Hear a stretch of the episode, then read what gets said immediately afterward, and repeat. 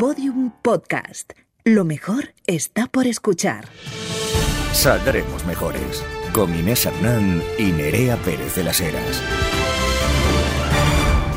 Bienvenidas, mejorcitas, una semana más a esta vuestra casa Podium Podcast. Esperamos que hayáis pasado una buenísima semana, que las de Castilla y León no estéis muy sobresaltadas, que este San Valentín os haya traído mucho afecto, mucho sexo de calidad y muy pocos ositos de peluche.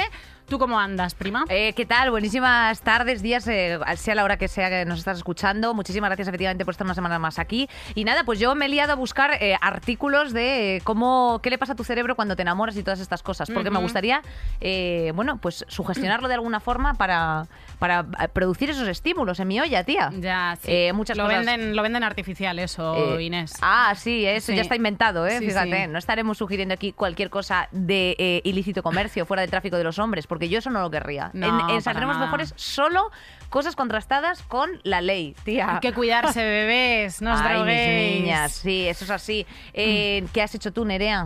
Cumplir 40 años. Bueno, pues está muy bien. Después de los 40 39 a los 40, eso está claro. Perfecto, nada, ningún problema. He consumido la mitad de mi tiempo en esta tierra, estoy perfecta. Sí, ¿eh? Tengo eh, cuerpo y forma física de persona de 16 años, la rodilla izquierda en cambio de 90, pero todo sigue para adelante. A mí me encanta cumplir años, pegarme la fiesta. mm, No sé, me encuentro madura, me encuentro bien. Me está saliendo un mechón de canas como rollo Susan Sonta, que estoy encantada de la vida, tía. Oye, pues lo que estás... Sí, tía, sí, eres muy atractiva hablando también, así ¿Te que... parece? Sí, sí, sí, sí. Fíjate. Bueno, eh, no hemos venido aquí a, a abrirte el guapa, pero en fin, eh, you know, you know. En fin, Nerea, que yo te tengo que decir una cosa, que para los que se quedaron con ganas de más la semana pasada y de ganas de más promociones y de más cosas, pues hashtag AD se vienen eh, unos anuncios express, un anuncio express de, eh, bueno, de Publix. Es una Publi que ya sabemos que cuidamos a nuestras mejorcitas. Y, y recomendamos de nuevo, pues, Storytel, que es una plataforma de audiolibros, podcasts, ebooks y todas estas cosas, pues, bajo suscripción con más de 400.000 audiolibros, ¿eh? Fíjate,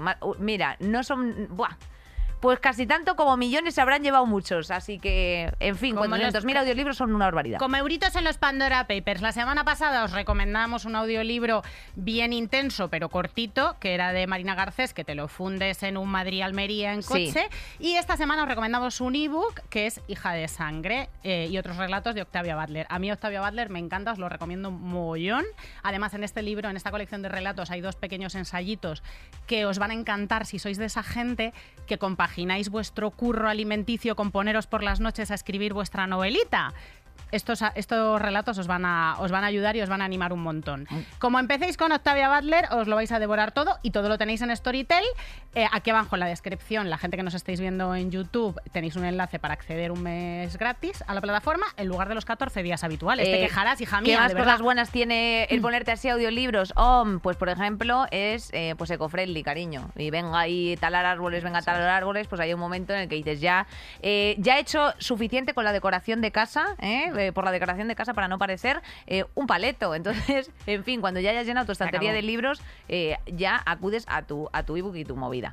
En fin. Todo lomos y títulos y autores y sobre todo autoras que la gente llegue a tu casa y le apetezca enrollarse contigo. Hay que cuidarlo mucho. Ya te digo que Octavia Butler sí. ¡Hala! sí. Vamos al lío. Vamos allá. ¿Qué ha pasado esta semana? Eh. Marisa, ponnos ahí la música.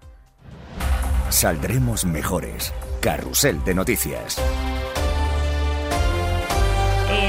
Que me gusta a mí mucho, algo que me gusta a mí mucho, eh, parodi- bueno, no parodiando, sino que quiero decir, haciendo, referenciando a aquel Benidorm Fest eh, que decía Shane, me siento como un muñeco, eh, pues yo me siento como un mañueco, ¿eh? me siento como un mañueco porque el PP gana por la mínima las elecciones en Castilla y León y queda en manos de VOX, o también conocidas como 5010, esa, esa, Esa generación formación. de reptilianos que desconocemos en este programa. Ese coágulo con representación parlamentaria. eh, Efectivamente, eh, las- poco- manos poco confiables, tenemos que decir. Eh, eso es lo que ha ocurrido, que han, han despuntado, Nere, han despuntado en estas elecciones, VOX, y ha triplicado, de hecho, respecto de las últimas. Eh, otro movimiento que por parte de lo que va a ser siendo de Pepe and the Johnsons, pues no ha salido todo lo bien que ellos hubiesen querido. Ellos, bueno, pues el PP ha hecho una apuestilla aquí que les ha salido rara para reforzar el liderazgo de Pablo Casado a nivel nacional. Pablo Casanova. ca- Bebé. Es que le crecen los enanos también.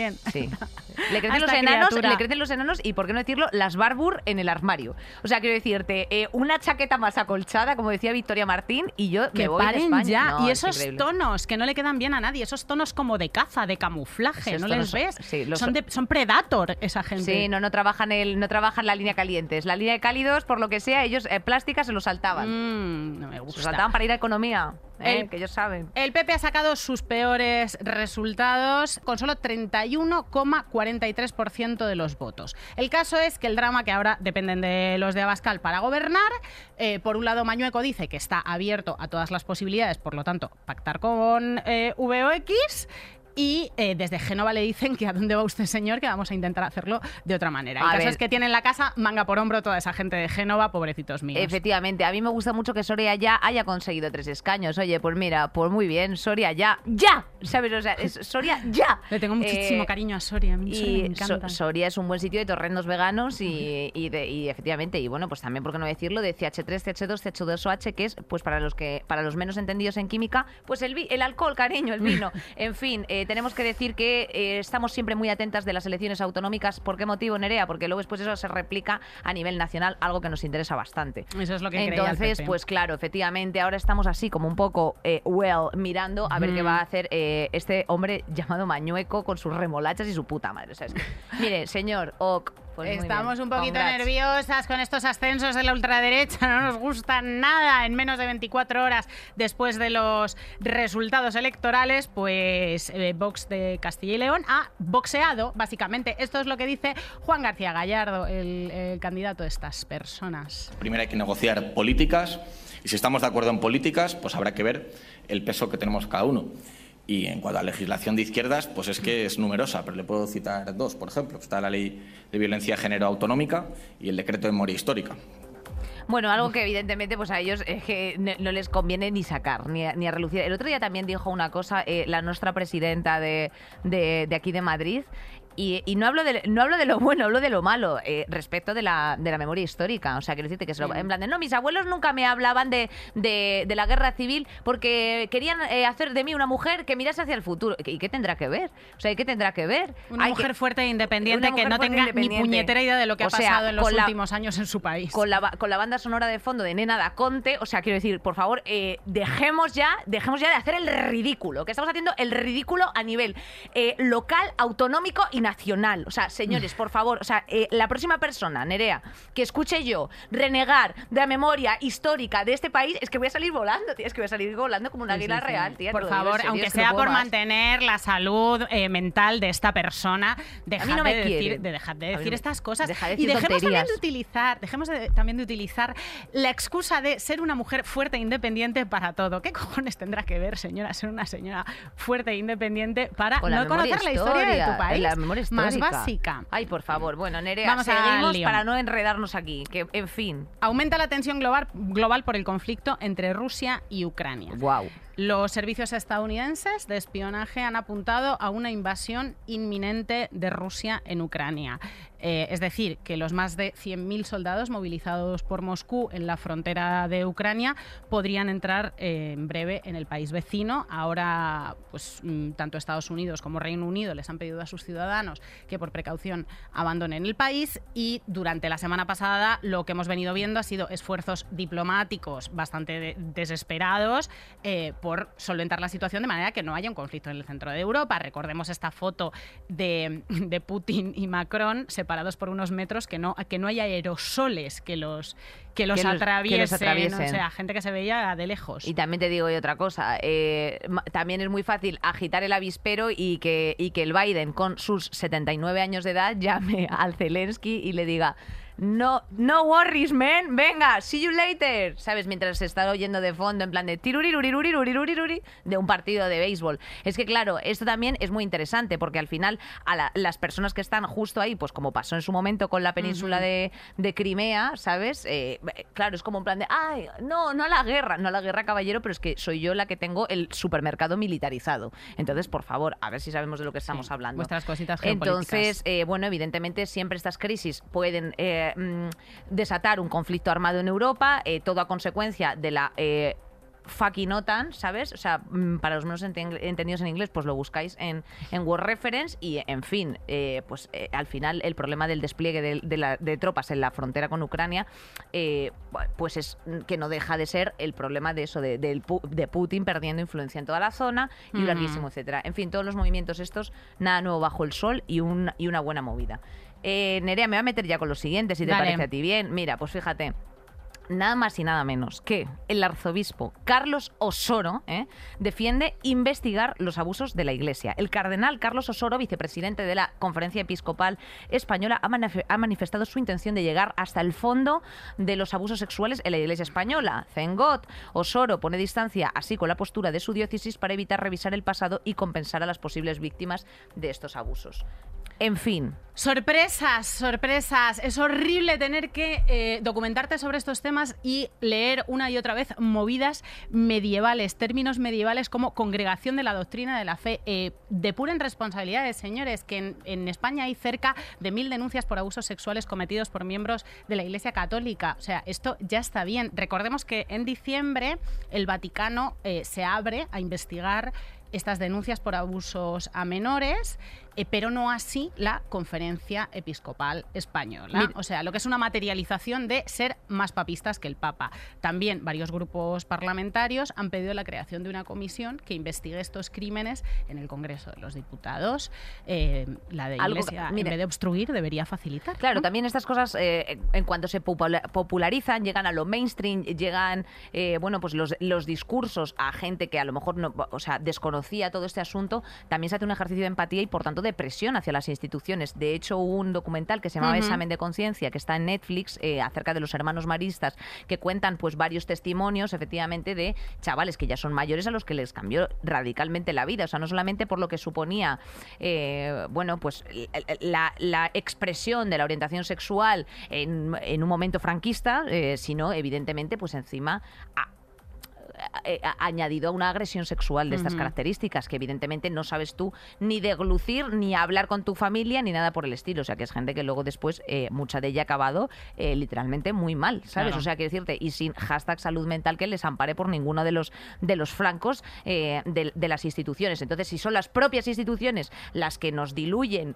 eh, de cara a enfrentarnos contra la iglesia pues hombre al menos agradecemos que la iglesia pues eh, dé un toque de atención porque obviamente ya estas cosas no están ocurriendo. Entonces, lo que les queda son, pues, como los, como los bienes que querían, eh, los bienes inmatriculados en favor de la Iglesia que devuelven a España, ¿no? Pues dicen, bueno, ya para los casos que quedan, de- ha- hagamos aquí un check y tal. Pero esto, eh, o sea, esto es gravísimo y lo que hay que hacer es prestar atención, evidentemente. Y, y- y actuar en consecuencia cuanto antes y que de verdad haya unas consecuencias para esas personas porque ya sea un abuelito inocente siempre decimos nosotros lo mismo sí sí todos somos interdependientes pobres abuelitos y, y un larguísimo etcétera pero es que hay abuelitos que son unos grandísimos hijos de la mierda. O sea quiero decirte y hay gente que ha sido malísima en su pasado y que la vulnerabilidad tampoco nos no debilite no- exacto nos debilite y que aquí hay una institución que estaba escondiendo, amparando, em, cambiando de sitio, cambiando de parroquia, protegiendo a criminales reincidentes que abusaban de criaturas es que estaban encima en entornos hipervulnerables, que normalmente eran colegios, entornos rurales, Sí, total. parroquias, en las que es que ni siquiera, o sea, ni siquiera se les puede pedir a las víctimas em, ni siquiera una respuesta, ¿no? Porque estaban en entornos tan tan vulnerables que muchas veces han tenido que pasar años, que es lo que sucede con los abusos sexuales a menores, para que ellos mismos caigan en la cuenta de que, de que han sido abusados y que traumas posteriores que tienen que ver con imposibilidad para hacerse con la vida, venían de esas agresiones que sufrieron cuando eran unas pobres criaturas. En fin, que se pongan las pilas con esto. Vamos a tener que entrar en, en el temita central ya, porque hoy tenemos mucha faena. Hoy os traemos además un episodio un poco diferente y queremos empezar Y ya. nos hace muchísima ilusión, y nos hace muchísima ilusión. Bueno, pues venga, vamos con ello. Eh, han sido los Goya también este fin de semana, pero eso eh, Mira, otro una día. pereza. A mí es que es como una eterna conversación de ascenso. ¿Sí? Gente subiendo, a pero los Goya, los Oscar y todo. Yo tengo un problema Sí. con esto ¿No te gordísimo. gustan lo juro. nada? No me gusta nada porque me da la sensación de que yo tengo bastante problema con los espacios vacíos, ¿sabes? Sí. Como las sobremesas, el. Sí, los los tránsitos, los tránsitos no me gustan. Y las entregas de premios es como peña subiendo y bajando escaleras, ¿sabes? Me, me da esa sensación. Sí, a ver, tiene un punto. Tiene un punto de Sí, eso. tiene un punto de, de museo, de museo malo. De museo malo, sí. O sea, Mm. La, museo- vestidos, la pues, museología bueno. y museografía que se produce en algunos de estos eventos es como un poco cuadro. Y sobre todo los puntos de mira, que eso es lo único que yo querría destacar de los Goya, y es que eh, siempre eh, es el ataque a los de siempre. En plan de Eduardo Casanova, eh, a ver si te pones a currar, no sé qué, maricón. O sea, los delitos de odio eh, al colectivo LGTB, por favor, tienen que parar porque eh, justo según abren el según abre la gala con la canción de Libre, que a lo mejor te parecerá que la cantan en un karaoke, no, o sea, ya no entramos en valoraciones artísticas, pero ya simplemente por ser quienes son las que lo están cantando, ya hay un hay una crítica. Oye, chicas, eh, un poquito de pro, ¿sabes? Un poquito de, de tranquilidad y, y punto. Y que luego después de la gente, que- los ganadores, pues enhorabuena, y a los perdedores, pues enhorabuena por haber estado nominados. ¿Qué, qué haber os decimos? currado. Invitadas nosotras, desde luego no estábamos, ni parece ser que lo vayamos a estar después de,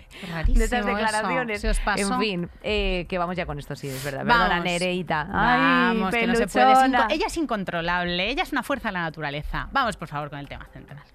Saldremos mejores. En 2019, España gastaba en atención primaria 9.874 millones de euros, 541 millones menos que 10 años antes. Entonces llegó el coronavirus y luego llegó la Omicron y todos sabemos lo que pasó que la atención eh, primaria se vio absolutamente desbordada, sobre todo en esta, última, en esta última ola, en la que ha habido más casos leves y los sanitarios, las sanitarias han estado absolu- absolutamente ahogados y saturados, no solamente eh, con pacientes y con sus, y con sus propias labores de atendernos, sino con burocracia. Em, Entre otras muchas cosas, entre otras muchas cosas, Nerea, porque efectivamente eh, el sistema sanitario lo, eh, que teníamos, siempre sacamos pecho, ¿no? El sistema sanitario público español, que sacamos pecho de, ay, qué orgullo de sistema, etcétera. Bueno, pues según en qué comunidades autónomas, eh, mejor o peor. De hecho, todas las voces consultadas mm, han sido, que, o sea, coinciden en la falta de personal en las disciplinas concretamente de atención primaria, que son los que absorben gran parte del peso de, de- de la sanidad. Eh, porque es, la primera cara que tú ves. Y también la ausencia de relevo generacional. Esto es decir que, eh, bueno, pues hay un- unas 38.000 enfermeras y 43.000 eh, docs eh, de pues pediatría, médico de familia, paliativos, etcétera, según el Ministerio de Sanidad. Y ahí hay un problema también de relevo, insisto, generacional. O sea, Mm. los jóvenes ya no quieren entrar en medicina de familia, Nerea. ¿Por qué será? Bienvenidos al tour de la precariedad y el abandono por los centros de salud de la Comunidad de Madrid. Zonas del sur, pues como Móstoles, Parla, Pinto, Vallecas y Fuenlabrada, todos los días tenemos los médicos unas agendas de 50, de 60 y de 70 Claro. pacientes. Y es una realidad que, que yo tengo las agendas que, que son constatables. ¿Usted cree que se está cuidando la sanidad pública? No, no, ni antes ni después. Aproximadamente eh, en la Comunidad de Madrid, un día cualquiera, hay 300 pediatras menos pasando consulta de los que deberían. Y 175.000 niños que no tienen un pediatra fijo asignado y que tienen que ser repartidos. A mí me ha pasado de pues estas llamadas que haces, venga, uno, otro, otro, intentar hacerlo rápido y el paciente aún así enfadarse conmigo por decirme, doctora, si es que desde que me ha cogido el teléfono se nota que ya me quiere colgar. Y bueno, pues el día que no llegas llorando, ¿no? Llegas con dolor de cabeza o llegas agotado y no quieres hablar y solo te quieres tumbar en el sofá a ver la tele y anular el resto del mundo. Claro, o sea, esto además el, el claro. círculo, el círculo vicioso. O sea, que decirte, yo recibo una mala atención primaria, eh, me quejo, evidentemente, al final acabo, eh, bueno, pues haciendo una inversión en, en un centro, en una clínica privada, porque, mm, bueno, pues sí que me quiero hacer un control ginecológico anual eh, completo, el, el cual la propia sanidad no me está prestando en ese momento, la sanidad pública, porque si no hay algo que sea aberrante o aparentemente urgente, pues esto te lo derivan a otro, o sea, te dicen, ah, bueno, mm, mm", ¿sabes? O sea, que por eso eh, hay, hay grandes problemas y efectivamente luego después tú le echas la peta al, al doc, el doc te dice, eh, mire, es que la verdad, si le soy sincero, estoy hasta la papiroflexia de lo que me está usted contando porque como usted, los 10 de antes y así un No, larguísimo, 10 etcétera. no, los 50. O sea, eh, el, el nivel de atender llamadas, como Total. estaba diciendo esta chica, son- es que los problemas de la, de la atención primaria son precariedad, una temporalidad inmensa, una carga de trabajo que ya era muy grande antes y que con la, y que con la pandemia se ha multiplicado a lo bestia, que todo el mundo éramos, parecía que éramos muy conscientes de lo importante que era la sanidad pública durante los primeros meses, el primer año de la pandemia, y eso poco a poco se nos ha ido olvidando, porque no nos preocupa, por ejemplo, lo del relevo generacional que comentábamos antes. Solo hay un 13% de efectivos eh, menores de 39 años que se dediquen a la medicina de familia. Es porque es un territorio eh, casi, casi, casi, casi de guerra. ¿Qué pasa? ¿Qué está pasando con la atención primaria en los centros de salud públicos de nuestro país?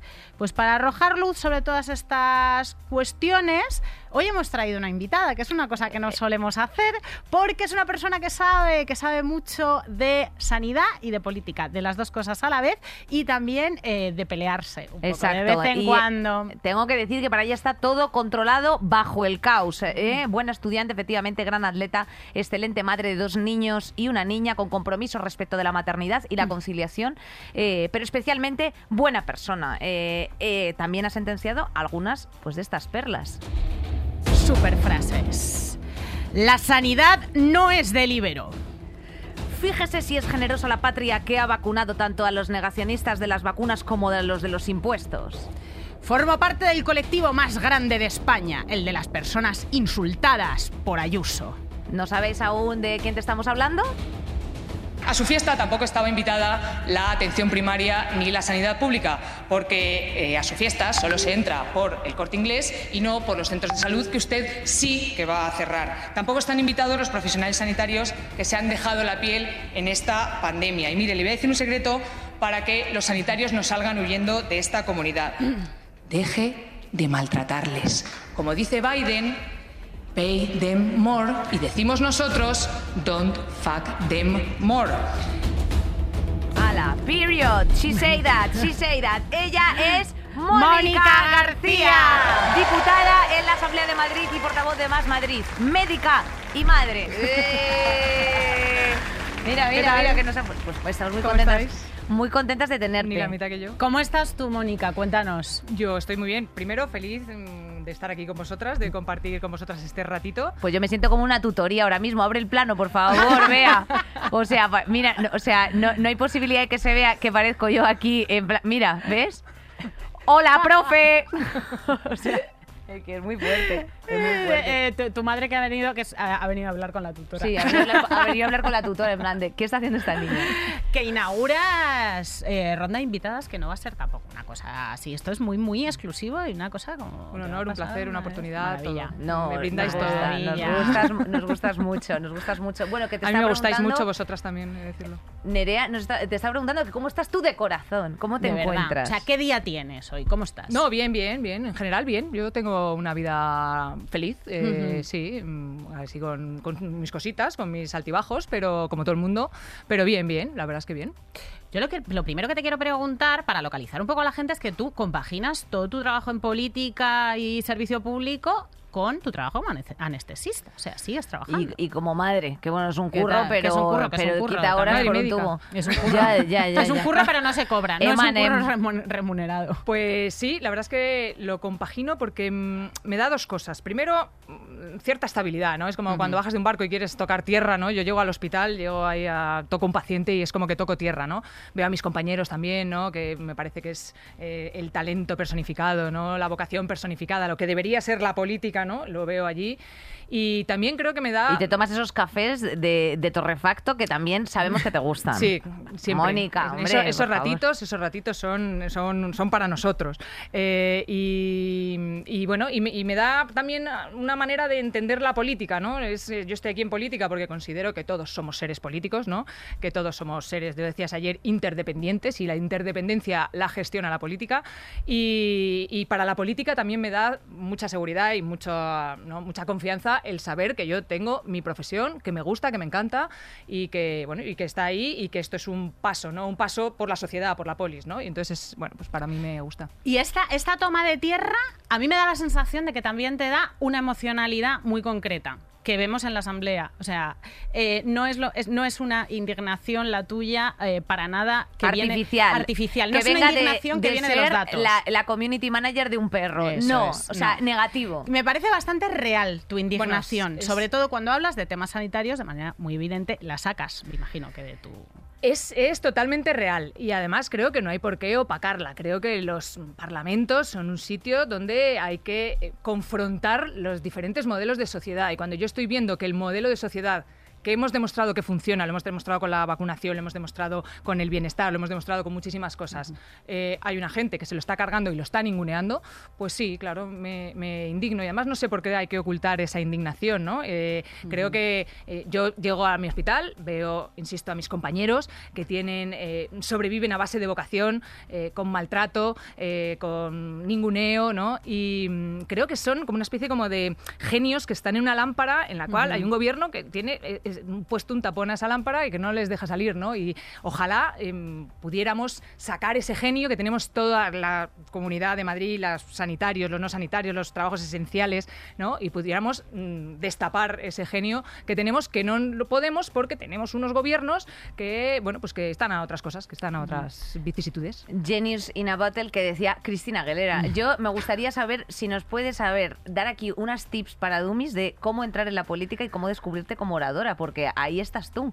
ahí estás tú. Es que es verdad. A ver, ahí está, ¿Qué hace un anestesista como tú en un lugar como En este? un lugar como de pasar de este. hablarle a un paciente dormido a pasar a hablarle a la gente.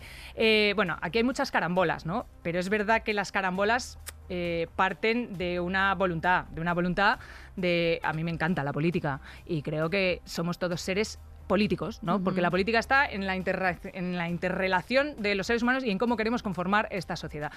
De hecho, los griegos hablaban de, eh, definían a los que no se preocupaban por los asuntos públicos, les definían como los idiotas, Idiotas, ¿no? Ahora mismo parece que los que nos dedicamos a los asuntos públicos somos más idiotas, pero no. Entonces, eh, hay una parte que, bueno, pues que, que- que me gusta eh, de, de la política. ¿Cómo he acabado aquí? Ya mm, la línea de puntos es muy difícil de seguir porque en ningún momento me lo, me lo he propuesto, ¿no? Yo siempre decía, eh, ¿a, a qué niño le preguntas y te dice, no, yo de mayor quiero ser anestesista y política? Pues no, porque le... le- Claro, le te vas descubriendo un bofetón. poco. Claro, bueno, vas, vas viendo un poco los pasos a los que, a los que, a los que puedes llegar, ¿no? Y luego, oradora, oradora, tengo mis aquellos, ¿no? No pasa nada, yo me atasco, yo digo todo el rato. Me eh, encanta la gente que se atasca, los titubeos, ¿no? Los nervios, creo. yo- Hay verdad, hay verdad. Me encanta. O sea, Sí. quiero decir, es la naturalidad, no solo la naturalidad, sino que es un tema que te preocupa, que te interesa y que tienes que trascender ese pequeño miedo escénico que tenemos todas, aparte de ese pedazo de síndrome de la impostora, ¿no? Que tenemos todas a la hora de enfrentarnos a un sitio en el que nos han vendido que la política es de unos señores que hablan de sus cosas y que luego estamos los demás que vamos ahí a refrendar esas cositas cada cuatro años. Bueno, pues no. Las mm, nerviosas, mm, titubeantes, eh, mm, con errores, con vehemencia, sin vehemencia, lo que sea, nosotras estamos ahí para decir la política es de todos, esto no somos apolíticos, ser apolítico es ser asocial y estamos ahí para mm, demostrar que se pueden hacer las cosas de otra manera. ¡Wow, Nerea! así Me está. está Ni un titubeo aquí, ¿eh? Defendiendo el titubeo sin titubeos. Eso, eh, ta- tampoco puede ser eso, hay que O sea, predicar no, con el tengo titubeos y errores, pero, vamos, que dan para una sección de Isaías La Fuente. Pero a mí me parece muy interesante que estás diciendo algo eh, que yo creo que también los jóvenes necesitamos mucho escuchar y es que no hay que tener miedo a equivocarse, no hay que tener miedo a, eh, a emprender tu carrera como, como médico, como facultativo y de pronto decir, oye, pues ahora me he rayado y ahora lo que me gusta a mí es el mundo del podcast, el mundo del chiste o lo que sea y eh, no pasa nada, o sea, porque la vida al final solo tienes una y la tienes que ir configurando un poco según tus palpitaciones. Y otra Es cosa bonita. importante que has dicho, que ah, en este podcast lo repetimos mucho para, para nuestras mejorcitas y que, y que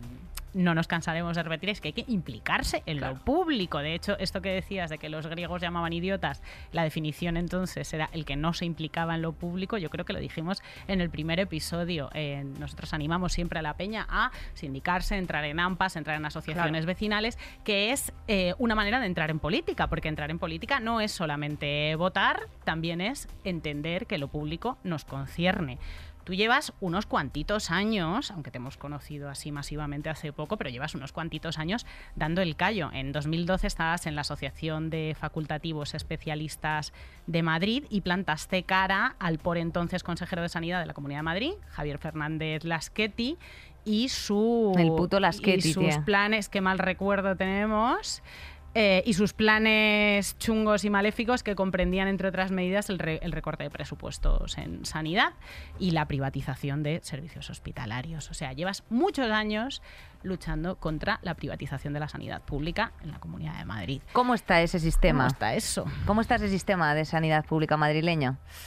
Bueno, pues está mm, raquítico, tocado, maltratado, ninguneado, humillado, etcétera, etcétera, ¿no? Eh, efectivamente, hace 10 años ya de la marea blanca, hace 10 años que de repente pensamos, eh, vale, yo estoy en mi consulta o mi quirófano, tal, no sé qué, y ojo, que es que esto depende de un sistema sanitario y este sistema sanitario es un eje vertebral de nuestra sociedad. Hemos decidido que en esta sociedad la gente eh, que se pone mala todos nos ponemos malos. El otro día decía Julia Otero que la salud es casi una excepción, ¿no? La salud total, plena, es una excepción. Mm. Entonces, y decidimos que esto lo, eh, lo, lo gestionamos entre todos y que nadie se queda como en Estados Unidos, ¿no? Eh, o en bancarrota por un problema de salud o mm, tiene que arruinarse o no puede pagar, ¿no? Algo. Y entonces, bueno, pues este es el sistema que nos hemos dado. Y entonces por la puerta de atrás de este sistema entran unos señores como el señor Laschetti que dice, a mí este sistema no me gusta. Me he presentado unas elecciones para gestionarlo, pero a mí este sistema no me gusta. A mí me gusta el de Holanda, que es un sistema eh, que se basa en seguros copago, privados, sí. de copago y de seguros privados, ¿no? Y entonces tenemos al caballo de Troya del neoliberalismo o el neoconservadurismo, ya no sé cómo llamarlo, eh, gestionando mm, nuestro bienestar y el modelo social del que nos hemos dotado. Porque creo que nadie pone en duda que necesitamos un sistema sanitario. Es más, la pandemia ha dicho... Esto es, ¿ves? Es que mm, gracias a que tenemos un sistema sanitario incluso maltratado, humillado y, ninguneado, eh, fíjate, ahí está. Cuando lo necesitamos, ahí está, ¿no? Y bueno, pues mm, a mí, me, por ejemplo, una de las cosas que me parece muy determinante, ¿no? Pasamos de los aplausos, pasamos a las cacerolas. Quiero decir, hay una parte en la que se ha intentado opacar, que es el sistema sanitario el que nos ha sacado, y que son las vacunaciones que nos ha sacado, y que son los impuestos los que nos han sacado. ¿no?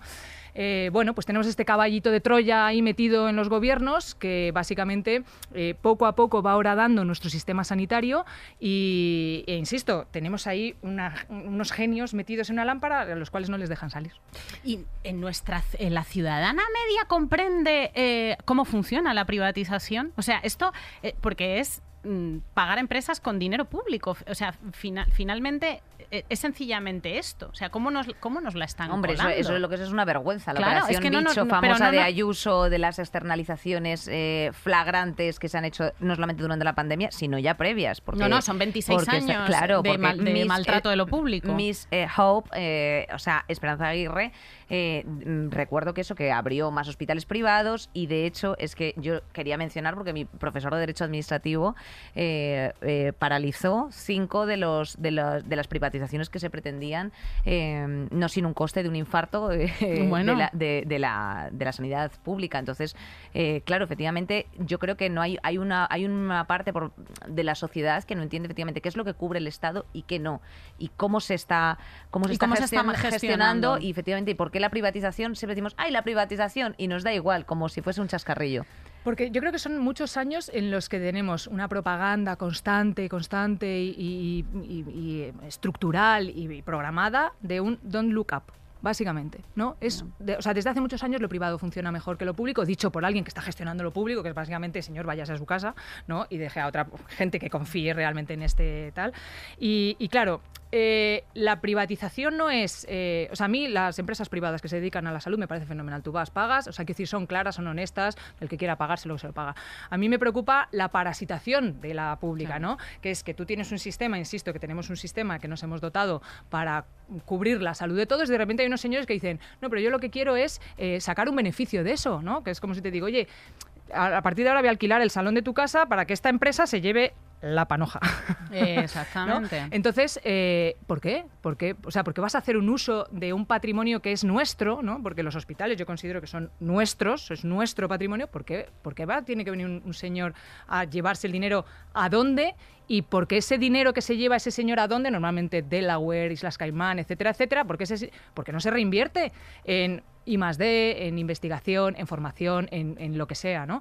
Entonces, eh, eh, es una estafa. Es que la Es una estafa, privatización que sí. se ha hecho en la Comunidad de Madrid y en la, el- la propaganda del Don't Look Up hacia la privatización de nuestra sanidad es una estafa. Claro, es una estafa que no se ve en el corto plazo, porque es verdad que tú sigues yendo a tu hospital, tal vas a tu centro de salud, cada vez está más deteriorado, cada vez menos, ah, eh, menos médicos, menos enfermeras, menos auxiliares, vas a tu, a, a tu hospital, cada vez menos cartera de servicios, etcétera, etcétera. Es una cosa que no la vas notando hasta que te das cuenta en una pandemia que te has quedado sin atención primaria, que no tienes médico hasta dentro de 14 días, ¿no? Entonces, mm, bueno, yo creo que esto es una cosa que se lleva denunciando desde hace mucho tiempo y que, pero efectivamente sus efectos son unos efectos en diferido, ¿no? Que diría nuestra amiga, unos efectillos Claro. en diferido al- en el- y llega un momento en el que una pandemia hay un gobierno que aprovecha una pandemia, en esto que se llama el, el estado de shock de una pandemia, en el que de repente se aprovecha para darle esa vuelta de tuerca además para que no tienes acceso a un médico, a un pediatra, a una enfermera, no tienes acceso porque si tienes que esperar 14 días, pues no puedes. Y además creo que hay otra cosa que me parece eh, especialmente grave y es que encima se aplauda como de, bueno, pues una... eh, hay que dejar de infantilizar a la sociedad y hay que empezar a aplaudir pues efectivamente los autocuidados. Y esto que se diga desde las instituciones es especialmente peligroso. Vamos a promover la cultura del autocuidado y ahondar en las mismas que hemos llevado a cabo en olas anteriores. La primera y más importante, la de la responsabilidad individual, la del cuidado al más vulnerable. Eh, LOL. O sea, eh, vamos, a, vamos a promover la del autocuidado. Pero esto, de verdad, o sea, genuinamente a mí me deja perpleja el hecho de que funcione después de, después de aplaudir a nuestros sanitarios, después de ver que mm, eh, hasta qué punto sus curros estaban absolutamente precarios, de que se tuvieran que inventar bolsas de plástico, que no tuvieran material, eh, que fueran con EPIs eh, cosidos, pues eso, con cortinas de ducha. Esto lo hemos visto y lo hemos visto hace nada, o sea, es que es parte de nuestra memoria ultra reciente y aún así la gente se ha olvidado, porque eh, en mi entorno, incluso en mi entorno inmediato, hay gente que compra este discurso de que en la atención primaria están manos sobre mano, que como ya, ya no pueden más, están manos sobre mano. Y que sean, eh, o sea, que no, no absorben la indignación, no se indignan por los recientes despidos en muchas comunidades autónomas, no solo en, Madrid, de muchísimos médicos, enfermeras de atención primaria. Entonces, eh, ¿ha calado tanto el discurso neoliberal en el grueso de la sociedad como para como para que, que- que ya, o sea, ya, ya, ya seamos impermeables a, a cualquier indignación? Bueno, eh, es que yo creo que el discurso neoliberal, eh, bueno, primero tiene una muy falta de escrúpulos a la hora de, de- de elaborar estos discursos y estas propagandas, y siempre es el mismo, siempre es el mismo ciclo de la vida del discurso neoliberal, ¿no? Eh, primero son vagos, ¿no? Eso es. Empezaron también los profesores, también eran vagos, que no cumplían las horas. Eh, luego mm, no, no te ofrece el, no te ofrece el servicio, ¿qué tal? Luego ¿para qué vas a pagar impuestos si no te ofrece el servicio y son unos vagos? Y luego al final tengo la solución mm, mejor, que es esta privatización, ¿no? Que, que además a mí me llama la atención porque la privatización, ¿no? Estos defensores del mercado libre y todo esto, ¿no? Eh, aquí lo que defendemos es un mercado tonto, ¿no? Es un mercado que, que- que no sabe buscarse las castañas y que tiene que depender del dinero público para hacer negocio, ¿no? Eh, bueno, mm, eh, quiero decir que todo esto está perfectamente programado. Ah, y a esto le añadimos también la dosis de antipolítica, ¿no? En el momento en el que más lo necesitamos, en una pandemia, eh, el gobierno no está, claro. Entonces, ¿tú luego qué vas a reclamarle al gobierno para decirle, oiga, yo es que tengo un problema de salud? Si el gobierno no ha estado en una pandemia, ¿cuándo, cuándo, cuándo, cuándo le voy a buscar ¿no? a este gobierno? Y el autocuidado, bueno, no se me ocurre no, mejor eufemismo, ¿no? Viene mi hija a decirme, mamá, dame de cena, y le digo, autocénate, autocuídate. O sea, es abandono, es básicamente el abandono. Y ya la, La negligencia... eh, la negligencia y la mala gestión. Dicha, personificada. O sea, quiero decir, es un gobierno que dice, no, no, si yo a mí me habéis votado para otras cosas, no para ni proteger vuestra salud, ni, ni cuidaros, ni nada. A- a- cuidaros vosotros. Sálvese quien pueda, sálvese quien tenga. Y luego ya la segunda frase que lo redondea eso es, no, no, si los hospitales donde mejor están es en vuestros domicilios, ¿no? Entonces tú sí, estás sí, buscando es ahí la toma de oxígeno en casa y dices, ay, ¿dónde está ahora mi toma de oxígeno? Y claro, entonces es todo el mismo círculo en el cual esto es muy fácil. Vamos a ver. ¿Somos una sociedad o no somos una sociedad? Quiero decir, si somos una sociedad, los problemas los encaramos como sociedad. Decía Thatcher, no somos una sociedad, somos solo individuos, ¿no? Y, y Ayuso Lol, también, claro. claro. Ayuso también decía, "Ah, ¿para qué nos vamos a, a- a- a sacrificar el 99% por el 1%, ¿no? Si total, da igual, ¿no? Les gusta mucho también decir no nos colectivicéis, porque claro, si no, Absolutamente. te, si no te colectivizas, te y no diluyes. politices, que a mí es una cosa Sí. que me maravilla, ¿no? No politices la atención primaria, pero vamos a ver. mm, si- Que si no es- hay recursos, pero que me lo no voy a dice, politizar. pero que me lo dice una, una política, o sea, es como, ¿cómo me va a decir una política no politices, ¿no? Cuando es más o menos la gestión de la pública. Y esto es muy sencillo. Tú tienes un problema de salud, ¿cómo lo vas a pagar? A través de los impuestos, de una manera eh, colectiva, que obviamente mm, se ha demostrado infinitamente más eficaz, o a través de tu bolsillo. Es que no hay más. Quiero decir, la cartera de servicios de tus necesidades y de tu bienestar ¿Cómo la quieres pagar? Ellos nos ofrecen que la pagues con el bolsillo, ¿vale? Con todas las inequidades que ello, tiene, ¿no? Porque al final lo pagas del bolsillo, lo paga igual el que tiene mm, un millón que el que no llega a fin de mes, ¿no? Y nosotros lo que proponemos es no, tenemos un modelo social que es infinitamente mejor que el vuestro. Lo hemos demostrado en la pandemia y lo hemos demostrado en cada una de las crisis. Y si no estuvierais vosotros, lo podríamos demostrar todavía más. Podríamos sacar todavía más ese genio en el que, eh, bueno, pues a través efectivamente de los impuestos hacemos una sociedad que sea mejor para todos. Y luego ya cada uno que haga los negocios que pueda hacer. Yo tengo una pregunta, eh, Mónica, y es eh, al final algo como un poco lógico. ¿Por qué se destina eh, por parte de las comunidades autónomas del presupuesto general que nos conceden para sanidad menos de lo que eh, todos los españoles queremos? Porque al final cuando se hacen encuestas en el CIS todo el mundo dice echadlo en sanidad, en educación, o sea, ya ni siquiera dicen en carreteras, o sea, ya es como en plan de por favor que haya una cobertura mínima de cosas, o sea, ¿por qué pasa esto con, con los presupuestos? Bueno, yo creo que hay un divorcio ¿no? y hay una disociación, y creo que en la pandemia lo hemos visto, entre la política y la realidad, efectivamente. Eh, ¿Cuáles son de las profesiones más valoradas? Los sanitarios. ¿Cuál es- ¿Qué es lo que realmente le preocupa? N- Ojo, no solamente a eh, las políticas de izquierdas, ¿no? ¿Qué es lo que le preocupa a la gente? Efectivamente, la salud. Y además nuestro sistema sanitario es un sistema del que estamos orgullosos. Estamos orgullosos de nuestro eh, Sistema Nacional de Trasplante. Estamos orgullosos. Esto es una cosa absolutamente transversal. Y de repente hay unos señores que deciden eh, que no hay que darle oxígeno, ¿no? Y cuando tú a un órgano no le das oxígeno, aquello se infarta. Entonces tenemos un Ujú. sistema microinfartado en Joder, muchos qué de buena sus sitios. metáfora, me encantan las soy. metáforas de docs. ¿Eh? Impresionante. A mí me encantan también. Está espectacular. Hay otra muy buena que se llama el robo coronario. Hostia. A ver, a ver, desarrollanosla. Esa es muy buena. Tú tienes una coronaria que está más cerrada y si tú das un vasodilatador, amplías la que ya tiene más, por la que va más flujo, con lo cual infartas todavía más, ¿no? Entonces, o sea, y ahí está entrando de todo, Claro, claro, full. eh, robo coronario. Robo Básicamente es eh, bueno, una metáfora que yo uso mucho con respecto a la privatización. ¿no? Tú estás engorsa- en- engordando áreas que no necesitan flujo, ¿vale? Y en cambio la zona infartada es a la que tú no le estás dando eh, eh, los presupuestos, ¿no? Y claro, en la Comunidad de Madrid todos los años sistemáticamente se presupuestan los hospitales pues con 50, 60 millones menos cada uno y eso es infartar un sistema básicamente y eso es premeditado. Eh, la- decisiones salomónicas. Ella, Salo, Mónica, eso es- luego te vamos a preguntar. eh, vas a- eh, hoy vas a elegir el título del el título programa. del programa. Sí. al ser nuestra primera invitada, te vamos a hacer ese honor que es como de madrina, un poco. ¿Esta metáfora del robo coron- coronario nos vale para fuga de médicos a lo privado? Porque, claro, tú te sacas tu carrera de medicina con lo que es eso. De, de que se te cae el pelo y, y acabas, pues eso, hecha polvo y tú lo sabes bien, esos esfuerzos y te encuentras con esta temporalidad, precariedad, maltrato, tener 50 citas telefónicas en un día, tener problemas de salud mental, como hace poco hemos leído en un reportaje del país en el que prestaban eh, testimonio eh, varios sanitarios que era verdaderamente descorazonador. ¿Qué haces? Pues a lo mejor por calidad de vida te vas a la privada. O te vas de país. O te vas de O país, vas de efectivamente. país. O sea, hay fuga de, hay fuga de Sí, sí, que aquí tenemos la mejor, cerebros. la mejor escuela de, de médicos, por lo visto, de Europa. O sea, que se están, venga a irse a Sí. Alemania, Francia, claro, cobran el triple y sin, sin estas lágrimas. ¿Sabes a qué me refiero? O sea, que el jamón vegano hasta un límite. es que, claro. Claro, bueno, es que el alma mater del sistema sanitario son sus profesionales, ¿no? Esto es lo mismo con los profesores, con el sistema educativo. O sea, el alma mater, tú maltratas ese alma mater y ya está, ya tienes desmoronado todo un sistema, ¿no?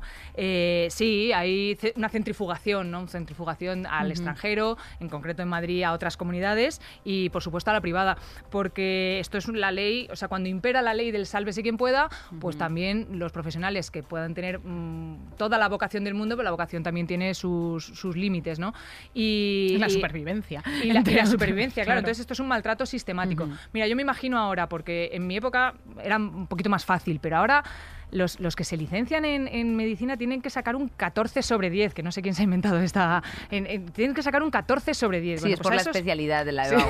Ahora la quieren quitar, la EBAU, ¿eh? Han dicho, ojo, van a, sí, seleccionar quieren, ahí quieren hacer a- otro, es- o eso o lo he soñado, porque últimamente ya sueño como con medidas políticas Eh, y esto no es broma, o sea, que decirte, no, a mí pero también me que- pasa, a mí también me pasa. Así empecé yo, así Así- empecé yo. Ay, chicas. Cuidado, compañera. Chicas, estoy aquí aprendiendo. Este... No, pero es verdad, ¿eh? creo que sí, bueno, es por eso. O sea, qué tontería. Pero sí que tienes que sacar mucha nota, Bueno, tal. A esa gente Tienes que, que de ser poco menos un repente te- claro, de repente tiene esa gente que está muy preparada, ¿no? Y saca un 14 sobre 10, luego cuando termina le dices, no, mira, tu contrato no va a ser de más de un mes, eh, además, eh, cuando acabe la pandemia te voy a echar, además no te voy a... Es decir, la precariedad más absoluta, no solo la que se vive en el sistema sanitario, la que se vive en toda la sociedad, ¿no? Porque es un precariado, pero que, claro, entonces luego, luego ¿dónde vas a ir a buscar, dónde vas a ir a buscar médicos, ¿no? ¿Dónde vas a ir a buscar ese, ese talento? Y claro, al final, eh, mm, de verdad que yo creo que no pedimos mucho, mucho, muchísimo. Pedimos no ser precarios, que no nos maltraten, que no nos acusen de boicotar el propio sistema, que ya hay que tener valor y que, bueno, pues que, que se invierta. Si a nosotros nos, gusta tanto nuestra, nuestra mm, profesión, que con un poquito de investigación, un poquito de docencia, un poquito de formación, si pedimos, de verdad que pedimos muy poquito, ¿no? Pero, hombre, que se aproveche una pandemia para dar este, este toque de gracia. Por ejemplo, a nosotros nos quitan, nos siguen quitando desde el Gran Lasqueti eh, 200 euros de las guardias todos los meses, porque para hacer la conversión de las 37 horas y media, ¿vale? Decidieron que era mucho mejor quitarnos el dinero de las guardias. O sea, lo que trabajamos en una guardia no cuenta, ¿no? A día de hoy, en la Comunidad de Madrid, durante la pandemia, se ha seguido quitando de la nómina de los médicos y médicas que hacen guardia 24 horas 200 euros para esta gente para que luego se vaya, pues eso, al Cendal a regarlo de contratos para empresas, ¿no? Bueno, esto es un maltrato. Entonces, pues esto yo creo que yo creo que se ha roto un poquito también el, ¿no? la, la resiliencia, se ha roto un poquito ya la resistencia de la gente que yo creo que ya no puede más y se busca las castañas, claro. Y atención lo que se, y atención lo que se escucha eh, justo precisamente de los, de los sanitarios en, en Madrid. Sí que quiero estudiar profundamente qué está sucediendo en los centros de salud en Madrid, porque no en todos los casos los ciudadanos tienen por qué estar esperando haciendo colas y porque en algunos no cojan los teléfonos, se cuelgan, de repente no hay médicos. Lo vamos a investigar. Vaya sapa. Pues sí, vete- váyase usted personalmente eh, centro a centro. Yo tengo que preguntarte, Mónica, una cosa. ¿Cómo es la situación a la que se enfrentan cada día nuestro personal sanitario? O sea, quiero decirte, ¿son jornadas normales? ¿No son jornadas normales? ¿Más o menos estás mm, puesta respecto de la atención primaria? eh, ¿Cómo está de media eh, un centro de salud? O sea, ¿se, tienen, ¿se pueden levantar a hacer pis? ¿Se tienen que orinar en una cuña? O sea, quiero decirte, un poco el día a día de, un doc, ¿sabes? Pues mira, eh, hace ya unos meses que hubo una campaña que se llamaba Yo renuncio. Gente que por vocación era quería ser médico de atención primaria, médico de atención primaria, que es básicamente el médico de toda la vida, ¿vale? Sí, claro. O sea, quiero decir que, El de los que es una especialidad en sí misma, ¿no? Que, o sea, que se ha hecho una especialidad por algo, porque es eh, el que está ahí, el que es, es cercano, el que conoce a tu familia, el que conoce tus antecedentes, tal. Vale, eh, ha habido dos campañas de Yo renuncio. Una de Yo renuncio directamente a la especialidad, gente valiosísima que ha dicho aquí cuelgo yo mi bata y mi fonendo, porque lo que estoy haciendo no tiene nada que ver con, las, con, con la atención primaria, ni tiene nada que ver con la salud de la población. Y luego ha habido otra ola de renuncias de tutorías, ¿no? De tutores que dicen, yo lo que estoy enseñando no tiene nada que ver con la medicina, no tiene nada que ver. Estoy enseñando otra cosa, a llamar por teléfono, a gestionar burocracia, a Ah. hacer bajas, no sé qué. Entonces, yo lo que le estoy enseñando al residente no tiene nada que ver con lo que yo considero que es la, la medicina. Es ¿no? verdad. Estos ejercicios de dignidad, ¿vale? Eh, no, no, no, no, por supuesto no abren ningún titular ni ningún telediario, pero son bastante mm, diagnósticos de lo que está pasando, ¿no? Y insisto, es que esto al final se traduce en que los ciudadanos no tenemos acceso a un médico. Tú no, no tienes acceso a un médico, es que te han cortado, te han puesto, te han construido un muro aprovechando, aprovechando una pandemia, ¿no? Entonces, ¿Qué es la atención primaria? Ese médico que te conoce, que está no sé qué, que de repente se encuentra que tiene 50, 60 pacientes, que tiene burocracia, que se ha roto, lo, lo comentabais antes, ¿no? Se ha roto la relación médico-paciente, porque viene un médico maltratado con un paciente cabreado. La- la- o sea, una cosa tan, eh, tan De sensible, de tan, humanidad, huma- tan sí, tan humana, humana. como es la Mm. relación médico-paciente, ¿vale? Que yo creo que es, es- yo creo que es la joya que habría que preservar, ¿no? Y donde, momento. perdona que te interrumpa, Mónica, donde se detectan otras muchas cosas que no solamente tienen que ver con tu con la patología por la que acudas. O sea, quiero muchísimas- decir eh, que, que tú puedes llegar allí y dicen, a esta persona la veo triste, esta persona a lo mejor es LGTB y es mayor y por lo tanto hay que prestar una especial atención a no sé o qué. ha sufrido algún tipo de violencia. Mira, voy a hacer aquí un poquito de, de- el libro de una amiga mía que además es, de, es de aquí, eh, de Ana Rivera, que escribió un libro sobre beso, la Ana. Un beso a Ana Rivera, claro que sí. sobre la depresión, eh, los días iguales, y en una de las cosas decía, dice, yo llegué a mi médico de, de atención primaria y lo único que le agradezco es que me dejara llorar, que me escuchara, que estuviera el tiempo necesario para estar conmigo. Es que eso es muchísimo más importante, no muchísimo, pero es infinitamente más importante que cualquier mm, otra mm, terapia, ¿no? Y es que tú puedas estar, sentarte con tu médico y efectivamente contarle qué es lo que te pasa realmente y que el médico, sea, la médica o la médica, sean capaces de indagar por qué te está pasando eso, ¿no? Eh, todo eso se lo han cargado. Es que en cuanto Ya lo no hay doctor houses en España. No. Es que A ver, eh, cuando tú llegas a la consulta de tu médico de atención primaria, que como decías antes es la, es la primera cara que ves, no llegas solamente en un estado de vulnerabilidad sanitaria, sino mental como, como comentabais y económica. O sea, hay, hay una... Correcto. Claro, hay una parte de, de todo esto que, que, mm, creo que se está hablando poco, que es la de, la de las La- bajas. sí. O sea, la gestión de las bajas, la preocupación por esos temas, la gente no sabe qué demonios hacer con el coronavirus, con las eh, cuarentenas, con- o sea, hay un, hay un estado de confusión tal en la que sientes como paciente que no tienes absolutamente ningún interlocutor que afecta a un montón de aspectos de tu vida, claro. a salud física, salud mental y a eh, vulnerabilidad económica. O sea, en un momento dado estás en manos de tu médico de cabecera para un montón de cosas. Y además es que eh, sí, eh, yo creo que era muy, muy sencillo, ¿no? Eh, era cuestión de escucharles. Llevan muchos años diciendo esto, ¿no? Hace ya 10 años, incluso antes de la marea blanca, salió la plataforma 10 minutos. Una plataforma que básicamente es necesito 10 minutos con cada paciente. Básicamente. O sea, Es que básico. 10 minutos, tía. 10 minutos, Que 10 ¿no? minutos que, y que 9 se lo pasan así. Claro, Claro. claro. Eh, y entonces, plataforma 10 minutos. Nosotros hemos pedido 12 minutos y por supuesto hemos pedido que haya 800 médicos y médicas más, 900 enfermeras, decíais antes los pediatras, 300 pediatras. Eh, mm, si es que es básico, es básicamente eh, ponerle el cuidado que necesita, considerar que es uno de los ejes fundamentales de nuestro, de nuestro modelo social. Quiero decir, que, no- que nos Del- digan cuál es el otro modelo social. Sí, sí, sí. El otro modelo social es que me haga un seguro, que el seguro cuando yo tenga alguna complicación me diga que no y que nos ocurra como en Estados Unidos. Díganoslo. Exacto, díganoslo. No nos díganoslo. digan que hay vagos en, en atención primaria que no cogen el teléfono o que van a investigar qué es lo que pasa en atención primaria. Mira, una investigación muy fácil.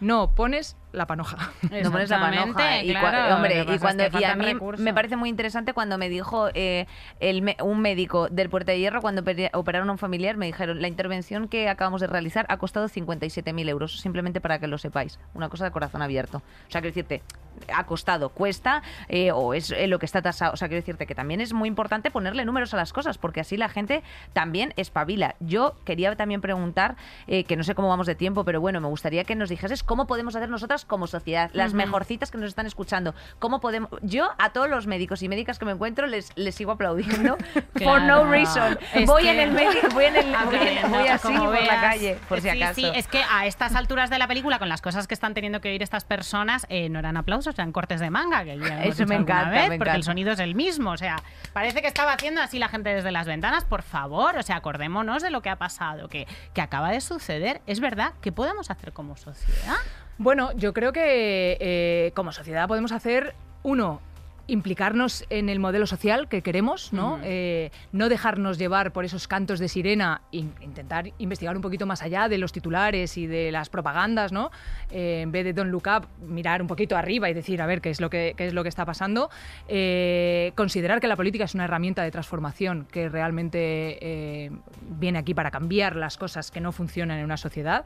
Y, y- y, bueno, pues eh, seguir empujando y haciendo contra, contra no contra propaganda, es que, eh, insisto, es que tenemos un modelo social que es infinitamente mejor que el suyo, que eh, independientemente de que estén usando la puerta de atrás para mm, deconstruirlo, nuestro modelo social es, es muchísimo mejor.